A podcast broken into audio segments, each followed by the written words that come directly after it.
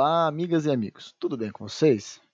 Nosso segundo episódio da série Politicast, nossa, nossa série de podcasts, né? Eu vou tratar sobre São Carlos, uma análise do meu ponto de vista municipal. O nome desse episódio é Feudalismo São Carlense. Eu vou discorrer antes de explicar o motivo disso. Se é porque avalio que São Carlos vive na Era das Trevas ou por outro motivo. Acho que o primeiro ponto a ser abordado é que o atual prefeito Ayrton Garcia ele está no seu segundo mandato. Ele foi eleito a primeira vez em 2016.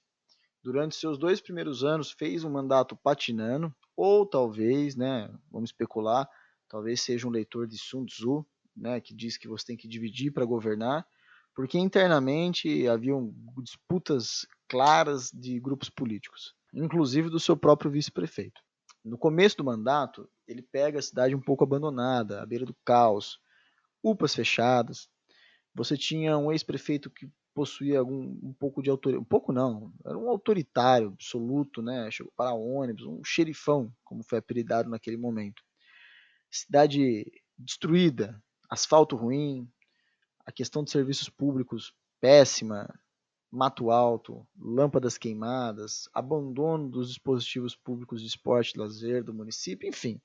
Quando o Ayrton assume, além de tudo isso, ele tem uma dívida municipal que o antigo prefeito deixou de negociar, vamos dizer assim.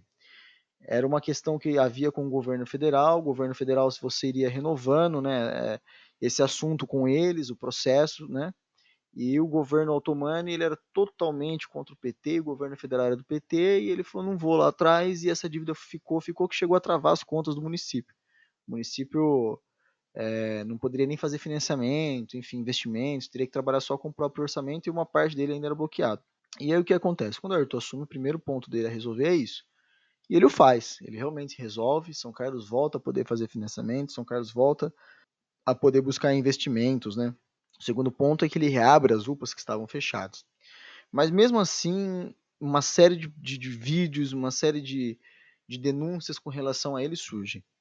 Autoritarismo também, critica e briga com munícipes que procuram ele no seu gabinete, vídeos dele também fazendo a mesma coisa na rua, partiu para cima né, de, um, de um jornalista, né, um militante jornalista aqui da cidade em algum momento, enfim. Esse ficou marcado com os primeiros anos do Ayrton Garcia, né, os dois primeiros anos pelo menos. Na Câmara Municipal ele enfrentava oposição. O presidente da Câmara era contrário a ele, apesar da grande maioria dos vereadores não serem oposição de fato. Você tem pontualmente ações de oposição, mas uma oposição organizada e coordenada não existe, não existia naquele momento do Ayrton. E foi assim por todo o seu primeiro mandato. Você tinha um vereador X que tratava, né, que se posicionava contra tal coisa, o Y contra tal coisa, batia às vezes alguma pasta diretamente, mas uma oposição organizada que travaria o orçamento, que travaria as pautas, isso não existiu. Apesar de que a presidência da Câmara era contrária, fazia uma série de críticas a ele, né? Mas depois acaba saindo esse presidente da Câmara, vira candidato lá na frente, enfim. E aí a Câmara, depois dos, dos nos dois últimos anos, fica mais próximo ao Poder Executivo do que era antes, inclusive. Outra coisa importante de se dizer é que o Ayrton, depois dos seus dois últimos anos, ele começa um multirão para resolver os problemas de serviços públicos e de asfalto de São Carlos.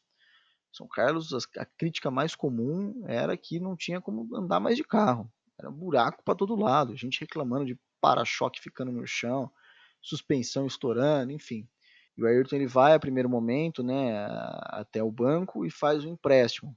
Esse empréstimo é usado para dar início ao projeto de recap. Ele começa a recapear a cidade toda, promete recapear até 80% da cidade.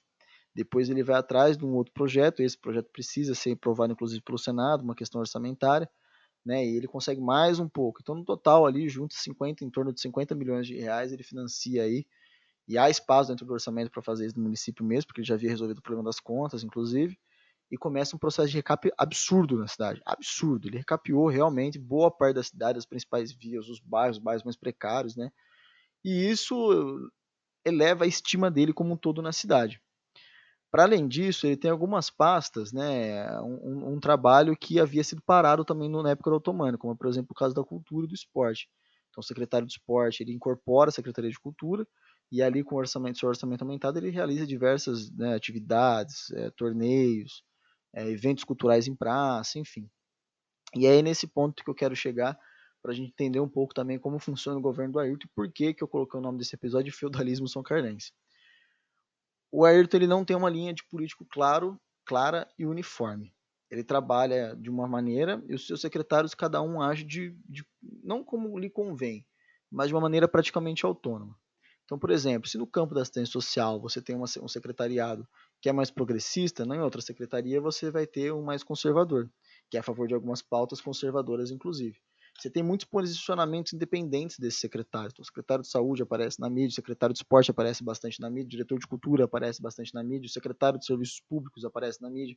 Então, os secretários eles podem atuar praticamente de forma desconecta, um, desconectada um do outro, né? E o Ayrton parece nunca se preocupar com isso. Isso é um, uma coisa muito interessante, que talvez seja também um pouco daquela linha política que eu coloquei antes do Sun Tzu, que é o dividir para dominar, né? Você, você, divide as pessoas, né? Elas agem em grupos separados e, e praticamente é realmente assim que, que, que, se confirma a coisa, porque você tem secretaria X indo para tal partido depois nas próximas eleições, a outra para outro partido.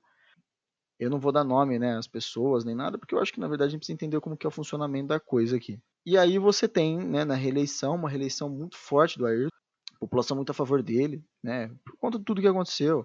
As praças voltaram a funcionar, a iluminação, né, a cidade ficou uma cidade mais bonita, algumas promessas né, de melhoras em alguns setores. Ele começa a mexer ali, entrega obras, né, no Jardim Zavalha, por exemplo, uma obra que estava virando praticamente um elefante branco, ele deu continuidade.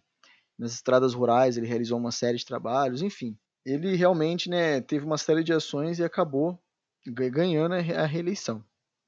Apesar dessa forma curiosa de governar, essa forma que deixa os secretários né, e etc. de uma maneira mais independente e sem uma linha política clara. A gente não sabe se ele segue o partido X ou Y.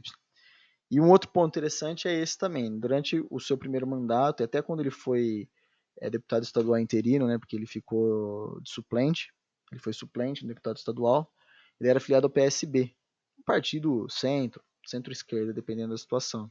Na transição para a eleição, ele resolve para o PSL, assumidamente diz que foi por uma questão de grana mesmo, de financiamento de campanha. Ele deu entrevista falando isso. E aí, quando ele vai para o PSL, ele tende a ir para o partido com uma linha mais extrema-direita da coisa. Mas mesmo assim, dentro do seu governo, continuam secretários, por exemplo, que foram ligados, inclusive, aos governos mais progressistas da cidade, lá no passado. Então mostra que ele, ele atua de uma maneira independente. E na sua reeleição tem um fato curioso e muito importante, que vai dar a linha do que a gente vai tratar daqui para frente. Ele foi eleito com uma votação expressiva, ele traz para perto um, um, secretário que é um grande articulador do governo, tem muitos contatos, ele que é a pessoa, sempre foi uma pessoa de mais referência, mais próxima, mais ligada ao governo, que é era o ex-secretário de esporte, e agora né, relege com ele a vice-prefeito. E desde janeiro até agora, né, estou gravando isso aqui em abril, as principais atuações, as principais aparições mesmo são desse vice-prefeito. Né, ele que está ali na linha de frente. Seja porque né, o, prefeito estava com a saúde um pouco debilitada, ou tem uma idade mais avançada e por conta do Covid que assola a nossa cidade, inclusive nesse momento. Né, a gente não tem mais leito, a gente não tem, tem falta de insumos médicos. É, não se fala em lockdown, que foi uma política que funcionou aqui na região, mas não se fala em lockdown, a coisa continua funcionando, os comércios voltaram a reabrir. Então, talvez para se precaver de ter esse, esses contatos com as pessoas, ele acaba não aparecendo tanto, ou porque, na verdade, projeta-se né, que o vice-prefeito seja saia para alguma eleição, em 22, em 24, enfim. Mas é tudo uma questão de especulação. Mas é importante colocar o vice-prefeito como um pivô importante hoje na cidade, tanto na execução das políticas como um articulador né, um articulador das secretarias, né, junto à Câmara. E outro fato importante a se colocar é que nessa eleição a Câmara elege dois vereadores de partidos de esquerda, um do PT e outro do PSOL, que vão atuar de maneira mais expositiva de oposição ou não. Né? Ah, o PT acaba indo compondo a mesa da Câmara, que é que preside uma pessoa próxima, que tem uma relação favorável ao governo também, né? mas mesmo assim diversas pautas né, se mantêm em oposição e o PSOL se mantém em oposição é, de uma forma mais midiática, né, mais aberta, se coloca mais, vamos dizer assim, as pautas do, do, do governo municipal, da prefeitura municipal. Outro fato importante é que com esses dois vereadores se criou uma narrativa dentro da Câmara Municipal de oposição. Você teve, nesse momento, a criação de uma polarização dentro da Câmara positiva, positiva. Acho que todo debate é, é bom, debate ideológico, né, enfrentamento de força. O grande problema é que as pautas que vêm na direita aí, que vêm com a extrema direita, são pautas bizarras, né? O kit, o kit, o kit Covid aí, de medicamento precoce, esse tipo de coisa que a gente sabe que não tem efeito nenhum. Né? Eu falei no episódio anterior do Bolsonaro, ele é um favorável para variar né, desse tipo de coisa que não tem consenso no mundo, nem o cara que criou é a favor em São Carlos, o pessoal que é, se coloca no né, campo político do presidente defende esse tipo de coisa. Mas é debates propositivos também, outros assuntos que vão surgindo e que você tem essa diversidade de ideias. Vereadores que estão da mesma forma, que atuam da mesma forma como antigamente, é, como oposição, em algumas pautas específicas, e outros que parecem começar a sair, ou por estar em primeiro mandato ou não, a sair né, dessa coisa mais, mais serena, essa coisa mais tranquila, e parece também se tornando oposição. Então você tem, de certa forma, uma posição, vamos dizer, semi-articulada. Semi-articulada ali, porque não, não parece né, que, a, que a oposição, a, grosso modo, se coloca como posição mesmo e bate de frente qualquer pauta que passe, que passe entendeu? Né? Uma posição, aquela posição que, que fala, não, não, não, o negócio veio de lá, então tem que ser desse jeito. Não, uma, uma, uma posição inteligente. Sem minha posição fica até feio. Uma posição inteligente. Né? Ela faz debates propositivos com relação às pautas que são apresentadas. Eu acho que isso é muito saudável para a política. Isso é muito importante, inclusive. E terminamos os 100 dias recentemente, né? e por enquanto a linha de trabalho do prefeito segue a mesma. Continua nas suas obras de recap, nós tivemos na transição aí do governo dele, desde as eleições para frente, problema com as enchentes. Ele conseguiu esse recurso no governo federal.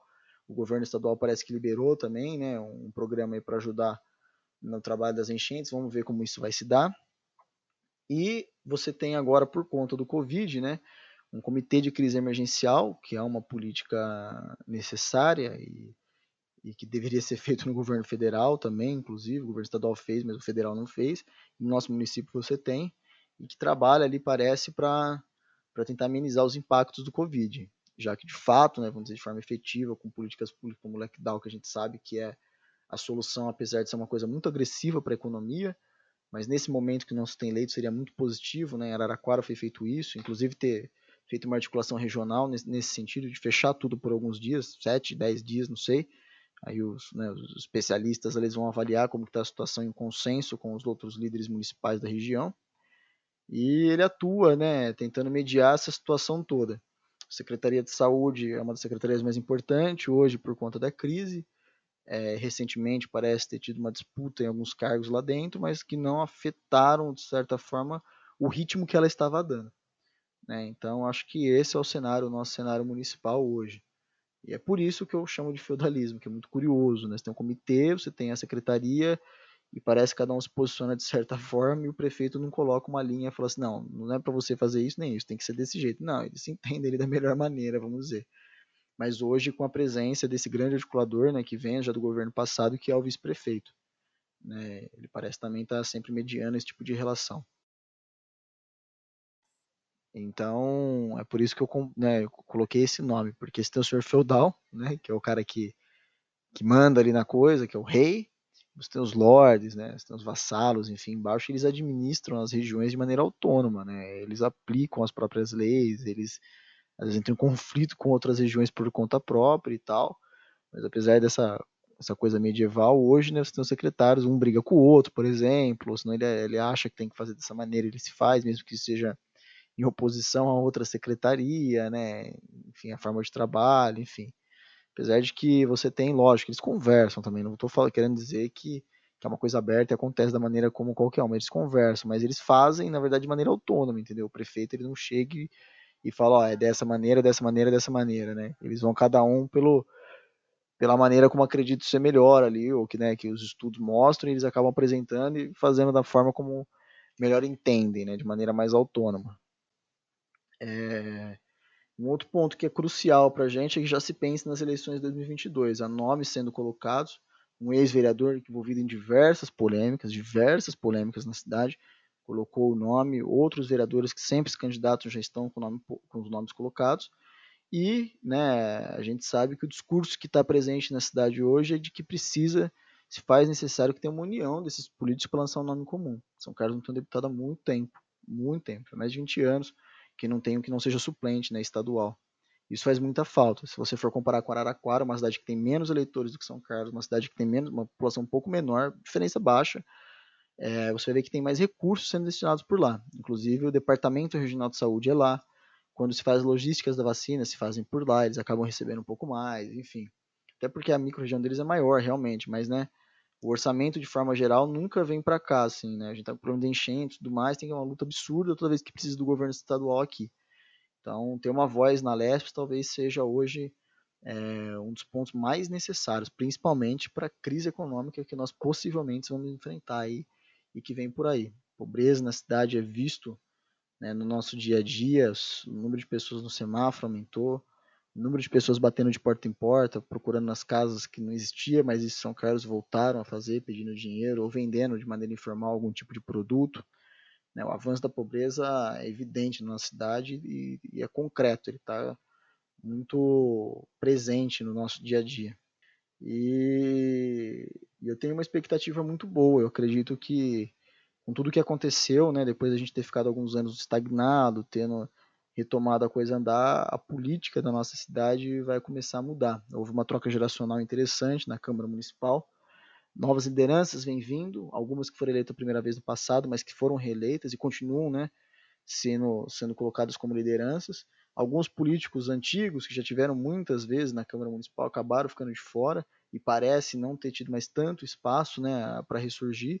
Então, essa troca geracional que acontece no país inteiro, naturalmente parece estar presente em São Carlos também, o que é muito importante, muito saudável para o debate, muito saudável para a nossa cidade, né? A realidade muda, né? As pessoas que estão lá, às vezes há muito tempo, não têm muita noção do que está acontecendo com a juventude da nossa cidade, né?